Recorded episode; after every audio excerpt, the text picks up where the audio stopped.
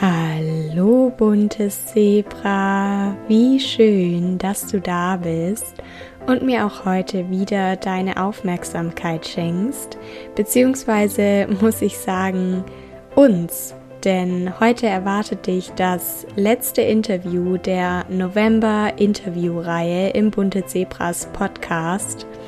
Bevor es aber gleich losgeht, habe ich noch eine tolle Ankündigung zu machen. Denn es hat ja bereits die Adventszeit begonnen, weshalb ich mir gemeinsam mit ein paar Herzensmenschen aus Instagram etwas Schönes für dich überlegt habe. Isa, Simona, Rike, Lisa, Romi, Leonie und ich haben einen Adventskalender vorbereitet, der dir ab dem 1. Dezember mit vielen wertvollen Impulsen, Goodies und Giveaways die Adventszeit verschönern, gleichzeitig aber auch ein Stück weit erleichtern darf. Wenn du nichts verpassen möchtest, dann schau gerne ab Dezember jeden Tag in unseren Instagram Stories vorbei.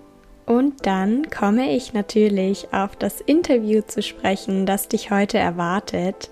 Dieses Interview habe ich mit der wunderbaren Patricia geführt, die vor kurzem ihren ersten eigenen Roman veröffentlicht hat. Wie spannend! Patricia hat schon immer gewusst, dass sie einmal Autorin werden und Bücher veröffentlichen möchte. Dass ihr erstes Buch aber so persönlich wird, hat sie damals noch nicht geahnt. Denn Bananenangst beschäftigt sich mit Essstörungen und spiegelt damit ein Stück weit Patrizias eigene Erfahrungen wider. Am besten hörst du selbst, wie genau es zu ihrem Buch kam, worum es darin geht und was der Schreibprozess mit Patricia gemacht hat. Ich wünsche dir viel Spaß mit diesem Interview.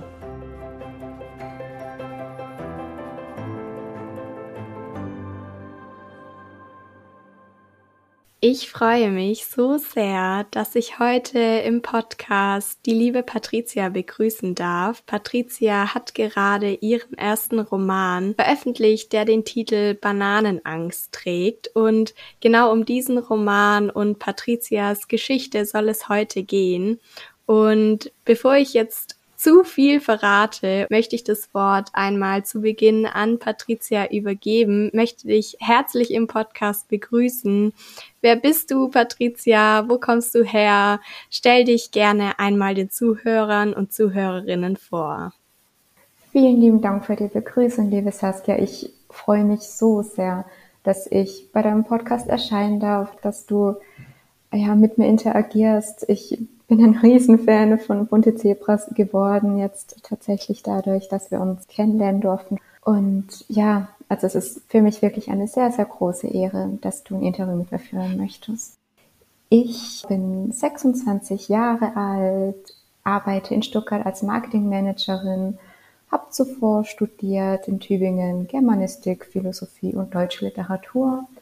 Aufgewachsen bin ich auf dem Land, also ich bin so ein kleines kleines Dorfkind, ein Bauernhofmädchen. Ich liebe Tiere, die Natur und ja, liebe es zu schreiben. Es war immer mein Wunsch, Schriftstellerin zu werden und jetzt tatsächlich mein erstes Buch ist erschienen und ich kann es doch immer nicht fassen. Es ist ganz unglaublich. Ja, das ist wirklich unglaublich und ich kann mir nur annähernd vorstellen, was diese Veröffentlichung mit dir gemacht hat und wie aufgeregt du bist und wie spannend diese Zeit aktuell für dich sein muss. Deswegen freue ich mich auch einfach super auf unser Gespräch und danke auch für deine Vorstellung und den Einblick in dein Leben. Und jetzt wollen wir direkt einsteigen und über deinen ersten Roman sprechen, über das Buch Bananenangst. Magst du uns zu Beginn erzählen, worum es in dem Buch geht, ganz grob? Mhm, sehr gerne.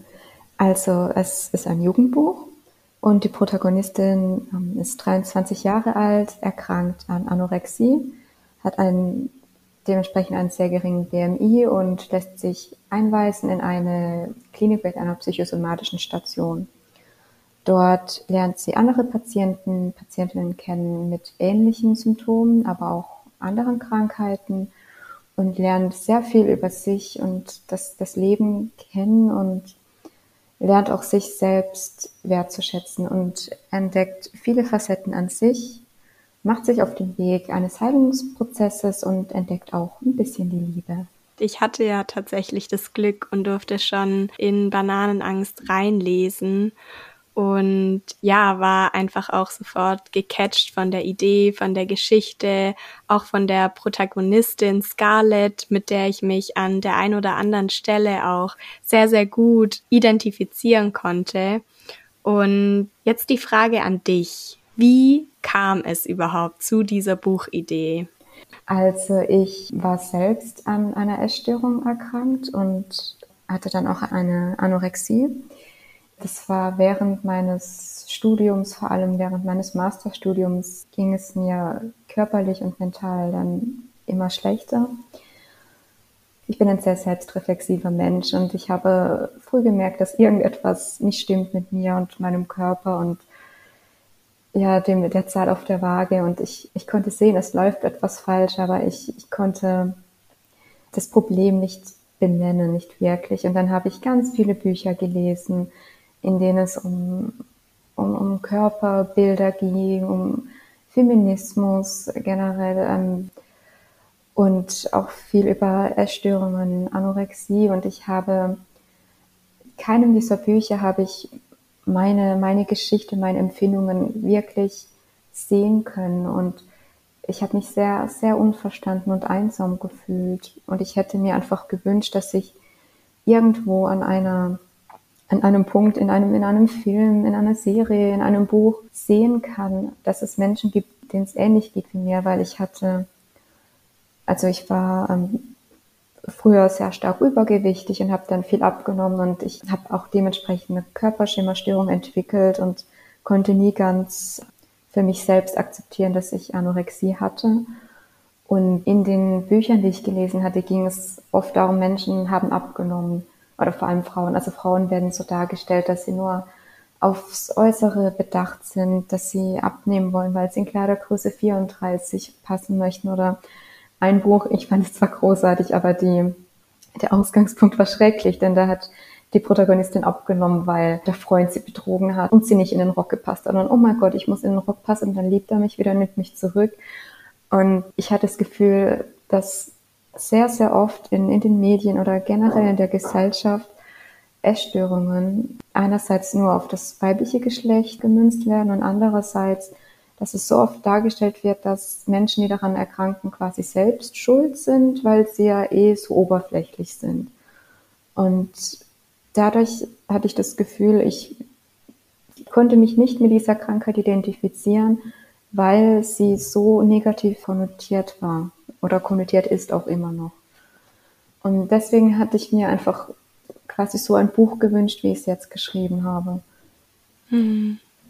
Wow, was für eine starke Geschichte auch. Und wie du das Ganze für dich dementsprechend auch transformiert hast, dass du da quasi einen Missstand gesehen hast und anstatt den einfach zu ignorieren oder zu akzeptieren, ihn einfach so hinzunehmen, hast du gesagt, okay, ich werde jetzt selbst aktiv und trag was dazu bei, dass das Klischee, das es in der Gesellschaft über Essstörungen gibt, ein Stück weit aufgelöst wird. Und ich kann dir da auch absolut beipflichten. Also das war tatsächlich auch das, was mich immer gestört hat, dass grundsätzlich dieses Bild vermittelt wird, dass eine Essstörung eine oberflächliche Krankheit ist, eine Krankheit, bei der es allein darum geht, abzunehmen, in irgendwelche Kleider reinzupassen oder auszusehen wie die Models im Fernsehen oder auf den Magazinen und, und, und. Und dadurch, dass es eben auch so vermittelt wird, habe ich es irgendwann selbst geglaubt und dachte auch, ja gut, dann bin ich wohl eben einfach so oberflächlich. Aber ich glaube, dass wir heute beide wissen, dass da einfach viel, viel mehr dahinter steckt. Und deswegen bin ich dir auch so unglaublich dankbar, dass du ebenfalls mit dieser Idee rausgehst und dass du der Welt da was zurückgeben möchtest und aufklären möchtest. Und ich bin mir deswegen auch absolut sicher, dass dein Roman ganz, ganz viele Menschen erreichen und auch berühren wird. Und es ist ja jetzt ein Buch, das sich um Essstörungen dreht. Und du hast eben gesagt, dass auch du lange Zeit eine Essstörung hattest. Und deswegen mhm. hat sich mir natürlich die Frage gestellt, wie viel von deinen eigenen Erfahrungen und eigenen Gedanken auch in dem Roman steckt. Sprich, wie viel Patricia steckt in der Protagonistin Scarlett? Okay, ähm, ja gut, also ich kann jetzt keine Prozentzahl nennen, auf jeden Fall, wie viel, wie viel Patrizia da drin ist in der Scarlett. Aber als es mir schlecht ging, habe ich mich auch einweisen lassen in eine psychosomatische Station einer Klinik und die Abläufe einer Klinik, die da beschrieben werden, ähm, habe ich so ähnlich erlebt. Also es ist ein authentisches Buch, was den Klinikalltag mhm. betrifft. Und auch sonst habe ich mich inspirieren lassen, tatsächlich von meinen Gedanken, Gefühlen und auch von den Mitpatienten, Patientinnen, die ich da getroffen habe. Also das Buch ist gegründet auf wirklich meinen eigenen Erfahrungen, aber alle Charaktere sind fiktional. Also ich bin nicht Scarlett und auch die ganzen Figuren, die da auftreten, sind jetzt auch nicht irgendwie meine Mitpatienten oder so. Natürlich ähm, ich habe auch noch als sehr guten Kontakt mit meinen damaligen ja, Mitpatienten, die jetzt wirklich auch gute Freunde sind und die haben auch schon gefragt, na, und welcher Charakter bin ich in dem Buch? Und aber nein, es ist wirklich keine Autobiografie. Es gründet sich auf meinen Erfahrungen, aber es ist schon ein fiktionaler Roman. Hm, total spannend, weil ich kenne das ja vom Blogartikel schreiben oder auch vom Notizen machen für den Podcast, dass ich mich dann natürlich auch mental und gedanklich häufig in meine Vergangenheit begeben muss, um einfach nochmal durchleben und nachvollziehen zu können, wie ich mich damals gefühlt habe, was ich damals gedacht habe wie war das bei dir? Also hast du schon während deines damaligen Klinikaufenthalts gewusst, dass du später mal ein Buch schreiben möchtest und hast dir dann da Notizen gemacht? Oder wie hast du dir diese ganzen Erinnerungen und die Gedanken und Gefühle nochmal hergeholt?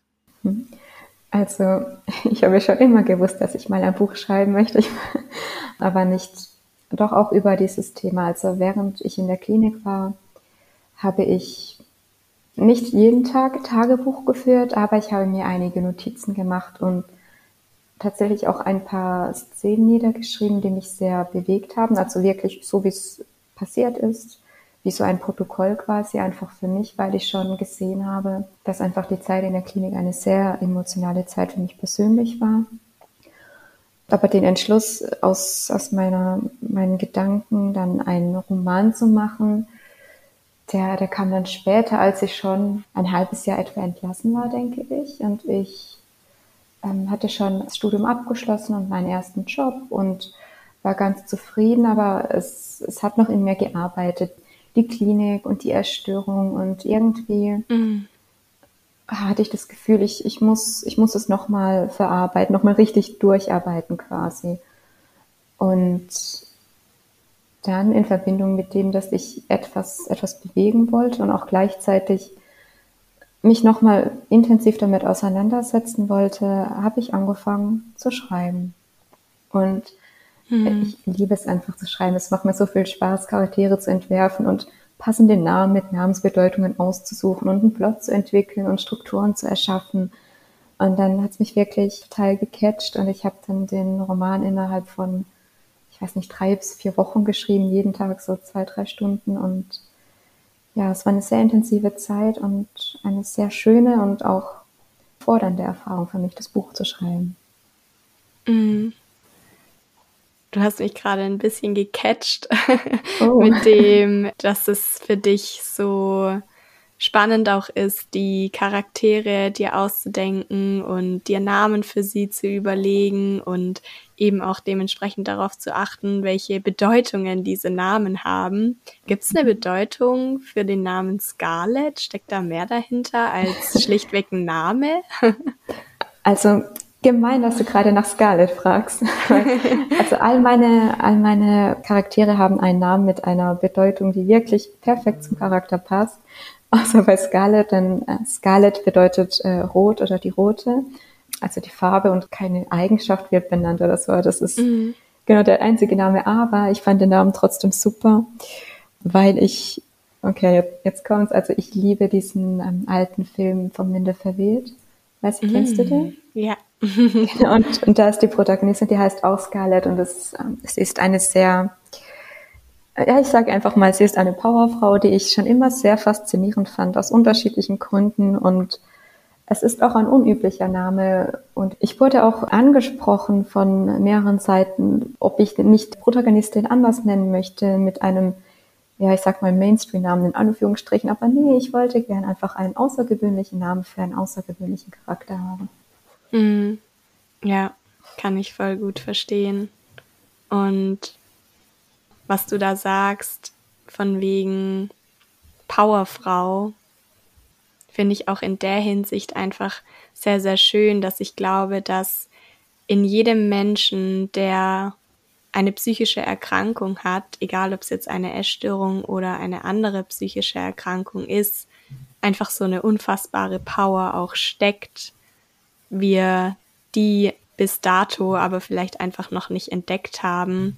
Und dass es aber gerade solche Erlebnisse, prägenden Momente oder auch Prozesse wie ein Heilungsweg sind, die eben diese Power in uns zum Vorschein bringen, weil wenn wir ganz ehrlich sind, dann ist es ja auch tatsächlich so, dass uns der Weg aus einer Essstörung unglaublich viel abverlangt, dass er uns ja aber auch stärker macht und zu genau dem Menschen, der wir eben heutzutage sind. Und deswegen finde ich auch diesen Namen sehr, sehr weise gewählt. Also kann ich sehr gut verstehen, dass du dementsprechend auch abgelehnt hast, die Protagonistin nicht anders zu benennen, sondern eben da dir und deiner Idee auch treu geblieben bist. Vielen lieben Dank und ach, was für wunderbare Gedanken, Saskia. Ich bin so froh, heute mit dir das Interview zu führen. Ich freue mich wahnsinnig. ja, ich stehe mir da voll und ganz zu. Also Menschen mit psychischen Erkrankungen zeigen wirklich wahre Stärke. Vor allem denke ich, gerade Menschen wie du oder auch ich, die dann über die Krankheit reden, wandeln diese vermeintliche Schwäche in eine Stärke um, einfach dadurch, dass sie darüber reden. Und viele Menschen unterschätzen auch, wie, wie viel Mut und wirklich Überwindungskraft es kostet, überhaupt ein Thema anzusprechen und zu sagen, verstehe Menschen, denen es so geht, mir ging es auch mal so oder mir geht es noch immer so. Hm. Ja, wir hatten ja auch in unserem privaten Gespräch schon darüber gesprochen, dass du dir lange überlegt hast, das Buch überhaupt mit deinem richtigen Namen zu veröffentlichen, da du ja von vielen Seiten auch zu hören bekommen hast, ob du es nicht unter einem Decknamen oder wie sagt man? Pseudonym. Genau, ob du es nicht unter einem Pseudonym veröffentlichen möchtest. Hast du dich aus den genannten Gründen dann auch dagegen entschieden oder wie hast du diese Entscheidung erlebt?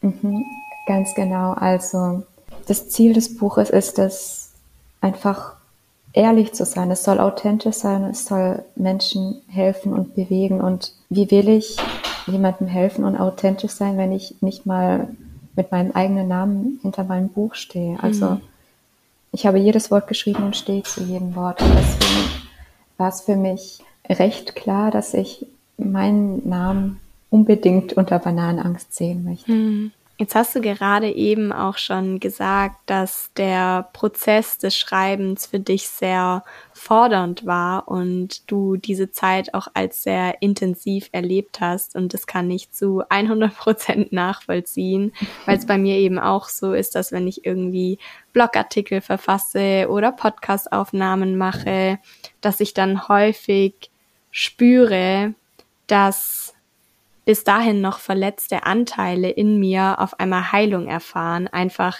indem ich die Situationen noch einmal erlebe oder durchlebe, sie gegebenenfalls nochmal neu bewerte oder auch einfach Licht dahin werf, wo seither nur Dunkelheit war.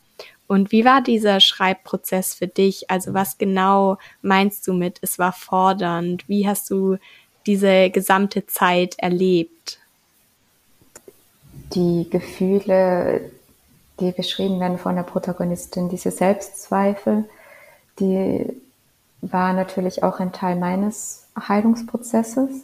Mhm. Und ich habe auch ähm, ein paar Flashbacks eingebaut in die Geschichte und du hast vorhin auch gesagt, du durchlebst die Situation nochmal und wenn ich schreibe, ist es bei mir so, ich identifiziere mich mit wirklich jedem Charakter, in, in dessen Rolle ich schlüpfe und da ich wirklich mit Scarlett Gedanken beschreibe, die ich selber gefühlt habe oder in diesem Moment auf jeden Fall gefühlt habe, war es für mich so, als würde ich alles nochmal durchleben, nochmal bearbeiten. Und tatsächlich gibt es gegen Ende eine Szene mit der Therapeutin, also Scarlett findet eine Therapeutin in der Klinik, mit der sie oft spricht und gegen Ende hat sie ein langes, intensives Gespräch mit ihr, in der ihr Heilungsprozess nochmal angestoßen wird. Und als ich diese Szene geschrieben habe, hat es bei mir auch so Klick gemacht quasi. Da habe ich gemerkt, ja, ähm, aber das, was Scarlett jetzt gerade gesagt hat, so ähnlich hast du doch auch gedacht. Und warum hast du so gedacht? Und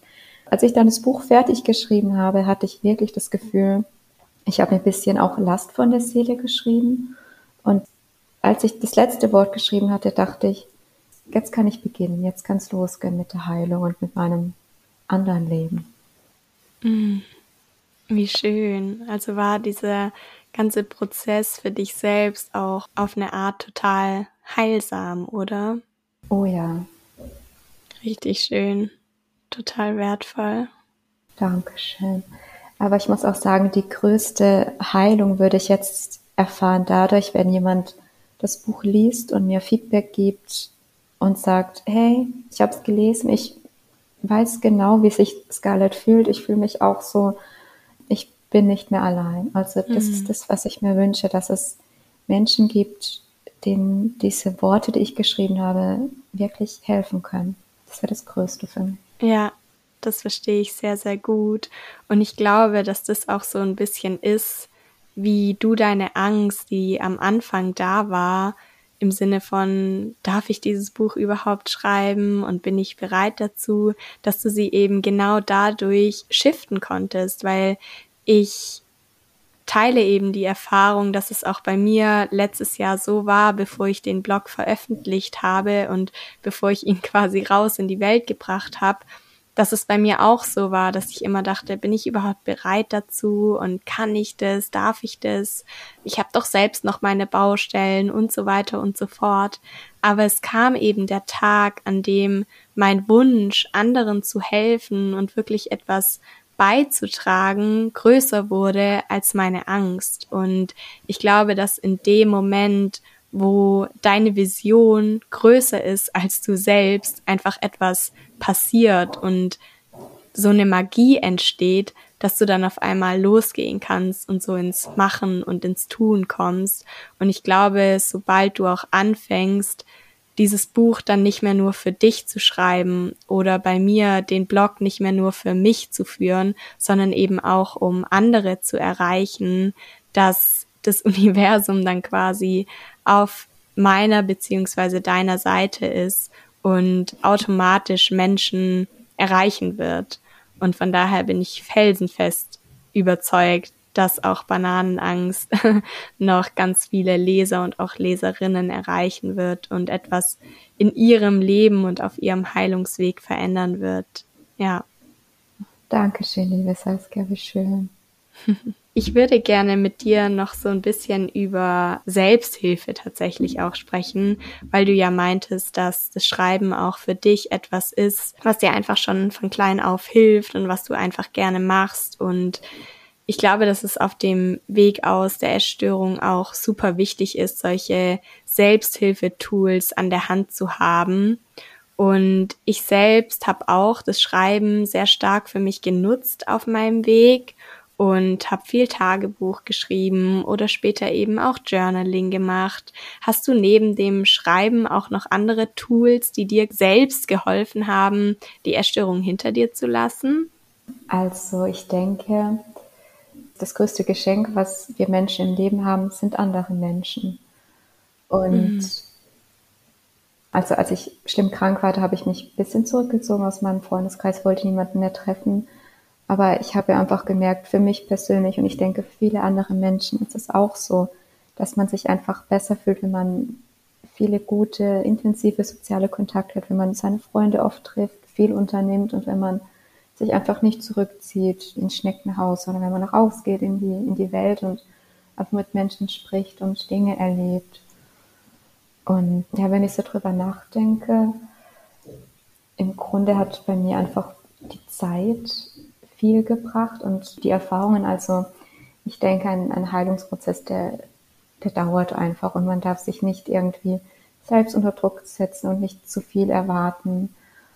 Und ja, am Anfang ist es vielleicht wirklich so, dass man sich vornimmt, Dinge zu tun, wo man weiß, das triggert jetzt die eigene Essstörung, dass man bewusst Dinge isst, die man sonst nicht essen würde und Dinge tut, die man sonst nicht tun würde. Und wenn man das oft genug tut, nimmt es einen irgendwann die Angst. Und dann hat man auch keine Angst mehr vor einer Banane, wenn man dann irgendwie zehn Stück gegessen hat oder so, nicht in einem Tag, aber ja, vielleicht innerhalb von, von zwei, drei Wochen dann zehn Stück. Und dann denkt man, ja gut, Banane ist auch nur ein Obst. Und dann verliert man die Angst. Mhm. Ja, und es sind ja manchmal auch so total irrationale Ängste. Ja. Also ich erinnere mich auch noch so, so gut daran, dass ich gerade Bananen so lange gemieden habe und auch immer so eine unsagbare Angst davor hatte. Deswegen mm, habe ich auch bewusst gar nicht die Frage gestellt, was es mit dem Titel deines Buchs auf sich hat, mhm. weil ich einfach glaube, dass jeder oder jede mit dieser Erkrankung weiß, worum es geht. mhm. Wie war es denn bei dir damals? Also du hast ja vorhin schon gesagt, dass du dich selbst auch wie die Protagonistin im Buch in die Klinik eingewiesen hast. Mhm, gleichzeitig hast du aber auch gesagt, dass es lange gedauert hat, bis du dir überhaupt eingestehen konntest, eine Essstörung zu haben. Und wie ist dann der Wunsch entstanden, gesund zu werden? Also wie hast du dann gemerkt, hey, da ist jetzt aber gerade etwas, das ist nicht in Ordnung und ich möchte jetzt da raus, ich möchte gesund werden. Wie kam es dazu?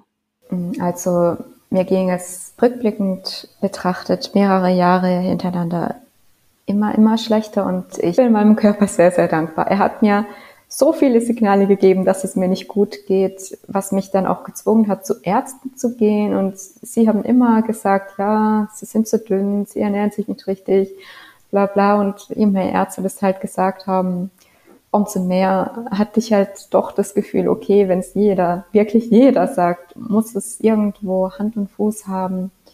Aber natürlich, also meine Familie und vor allem meine Schwester haben ja damals sehr geholfen und ich denke, es liegt überwiegend an meiner Schwester, dass ich dann eingesehen habe, okay, ich will gesund werden und es ist kein Leben mehr, das lebenswert ist. Weil sie etwas Bestimmtes gesagt oder gemacht hat oder? Genau, also sie hat mir immer gezeigt, dass sie sich sorgt um mich und ja, sie hat mich vor allem geliebt, mhm. trotz allem und mich immer unterstützt und ich wollte nicht mehr, dass sie sich immer Sorgen macht. Dann dachte ich, ja, okay, dann ähm, bist du vielleicht auch zufrieden, wenn es mir besser geht. Also tatsächlich, das war einer meiner Gedanken. Schön. Ja, kann ich sehr gut nachvollziehen. Weil gerade am Anfang ist es ja, glaube ich, ganz, ganz häufig so, dass wir es uns selbst gar nicht so wirklich wert sind und dass es dann sehr heilsam ist und gut tut, Menschen im Umfeld zu haben, die uns lieben, die wir auch lieben und wo wir dann sagen, okay, wenn ich es schon nicht für mich mache, dann mache ich es für XY, meine Mama, meinen Freund, meine Schwester, wie auch immer.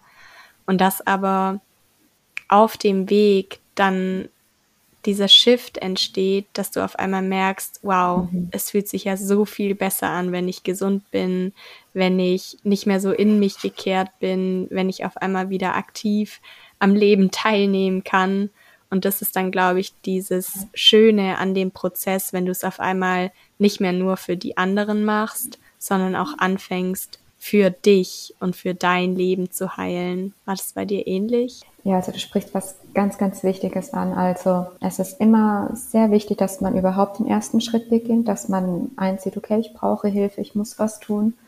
Aber man, man kann sich nicht helfen, wenn man es nicht um seiner selbst willen tut. Also mhm.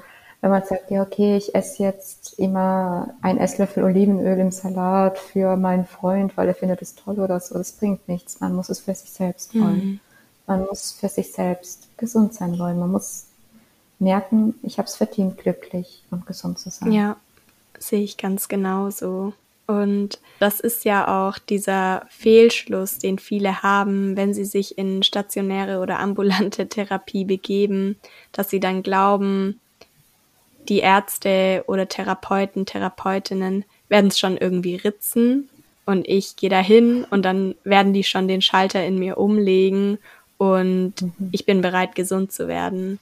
Aber das ist eben dieser Trugschluss, denn den Schalter umlegen kann nur eine einzige Person und die ist man selbst. Nichtsdestotrotz ist es natürlich unglaublich wertvoll, Hilfe auf dem Weg zu haben, einfach Menschen zu haben, wie Ärzte, Therapeuten, Therapeutinnen, was auch immer, die einem die entsprechenden Tools an die Hand geben oder die eben auch in Situationen, in denen man sich sehr schwer tut, da sind, um einen eben daran zu erinnern, dass es auch wichtig ist, dran zu bleiben, obwohl es gerade schwer ist oder vielleicht sogar gerade deswegen.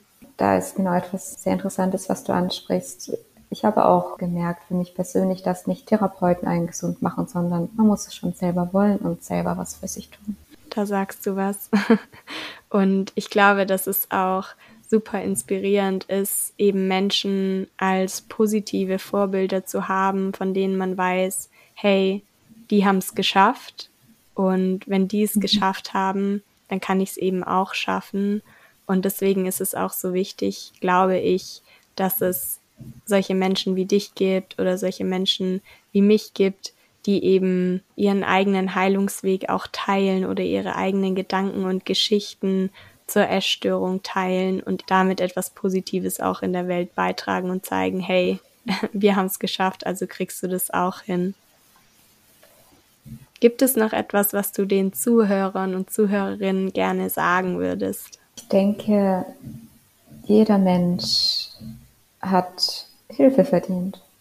Egal, was die Waage sagt, eine Essstörung bemisst sich nicht an, an dem Körperbild oder an dem an der Zahl auf der Waage, wenn, wenn du das Gefühl hast, wenn du mit jemandem reden willst, dann such dir Hilfe, geh zu einem Therapeuten, warte nicht zu lange, es gibt keinen Grund. Therapeuten sind auch nur Menschen und es tut gut, mit ihnen zu reden und such dir Hilfe, du hast das verdient. Schön, das stimmt. wenn jetzt jemand zuhört, der sagt, hey, ich würde super gerne Patrizias Buch Bananenangst lesen, wo kann man dieses Buch kaufen? Wo kann man es finden? Wie kann man vielleicht auch mit dir in Kontakt treten? Mhm. Also der Verlag heißt Palais Verlag aus Berlin, aber ihr könnt das Buch direkt darüber kaufen, über Amazon oder bei anderen Buchhandlungen online bestellen. Ich weiß nicht, Weltbild, Thalia. Einfach Bananenangst eingeben auf Google, da kommt schon was auf jeden Fall. Wird es auch so etwas wie Vorlesungen oder so geben? Ach ja, tatsächlich. Also ähm, im Februar, am 9. Februar wird auch in Stuttgart in der Stadtteilbibliothek in Zuffenhausen jetzt auch eine Vorlesung geben, aber da weiß ich noch nicht viel mehr dazu. Schaut einfach auf dem Palais Verlag bei der Homepage vorbei, da ist es bestimmt verlinkt. Save the date, 9. Februar. Wie schön und spannend und aufregend hört sich richtig cool an und wenn es am 9. Februar in Stuttgart soweit sein wird, dann bin ich auf jeden Fall am Start. oh, das würde mich sehr, sehr freuen. Als Ehrengast bist du natürlich eingeladen, sehr gerne. Toll, da freue ich mich drauf. Jetzt habe ich noch eine abschließende Frage an dich, die ich all meinen Interviewgästen stelle. Und zwar ist es die Frage, was ist deine bunteste Eigenschaft, liebe Patricia? Okay, also ich bin sehr offen und temperamentvoll und liebe es, Komplimente zu verteilen. Also ich laufe morgens, wenn ich ähm, ins Büro komme, einfach so an meinen Kollegen vorbei und sage nette Dinge und bin einfach sehr fröhlich und offen und ich liebe dann die Reaktionen in ihren Gesichtern, wenn sie sich dann auch freuen. Oder mitten am Tag, wenn ich zu jemandem gehe und sage, hey, du machst das immer voll gut, tolle Arbeit und so und so. Oder wenn ich einfach ja, Menschen begegne, sage ich gern direkt positive Dinge und ich merke, dass viele Menschen es gar nicht gewohnt sind, so offen Komplimente zu bekommen und dann freuen sie sich immer so und das, das freut mich. Ich liebe es, Menschen glücklich zu machen und sie lächeln zu sehen. Richtig schön, toll. Ja, du hast absolut recht. Also ich glaube, dass es in unserer heutigen Gesellschaft leider etwas ist, das so ein bisschen und gerne hinten unterfällt, dass man auch anderen mal mhm. Komplimente macht und den Fokus von sich selbst wegnimmt und mal auf andere richtet und ihnen was Positives für ihren Tag auch mitgibt und eine Freude macht.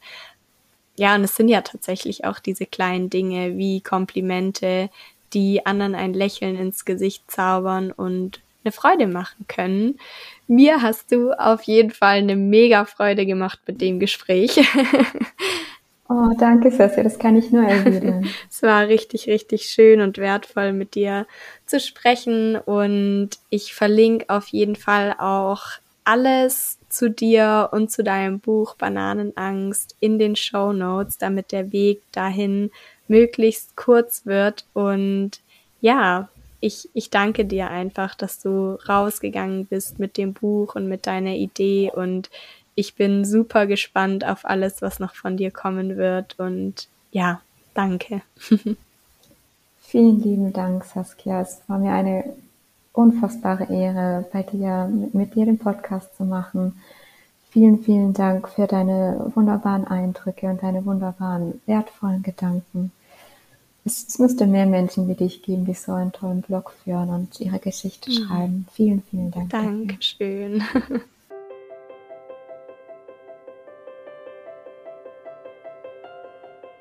Vielleicht hast du jetzt Lust bekommen, Patrizias Buch zu lesen dann habe ich dir in den Show Notes den Palais Verlag und auch den Amazon Link eingefügt, sodass du das Buch auf alle Fälle finden kannst. Ich bin auf jeden Fall ein großer Fan von Bananenangst und finde es so schön, dass immer mehr Menschen sich trauen, sich zu zeigen, zu ihrer Geschichte zu stehen und damit anderen Menschen Mut machen. Wie für Patricia und mich ist es auch für dich möglich, deine Bananenangst hinter dir zu lassen und dich an dem Leben zu erfreuen, das ja einen ganzen Obstsalat für dich bereithält. In diesem Sinne sage ich dir, sei bunt oder bleibe bunt. Alles Liebe, deine Saskia.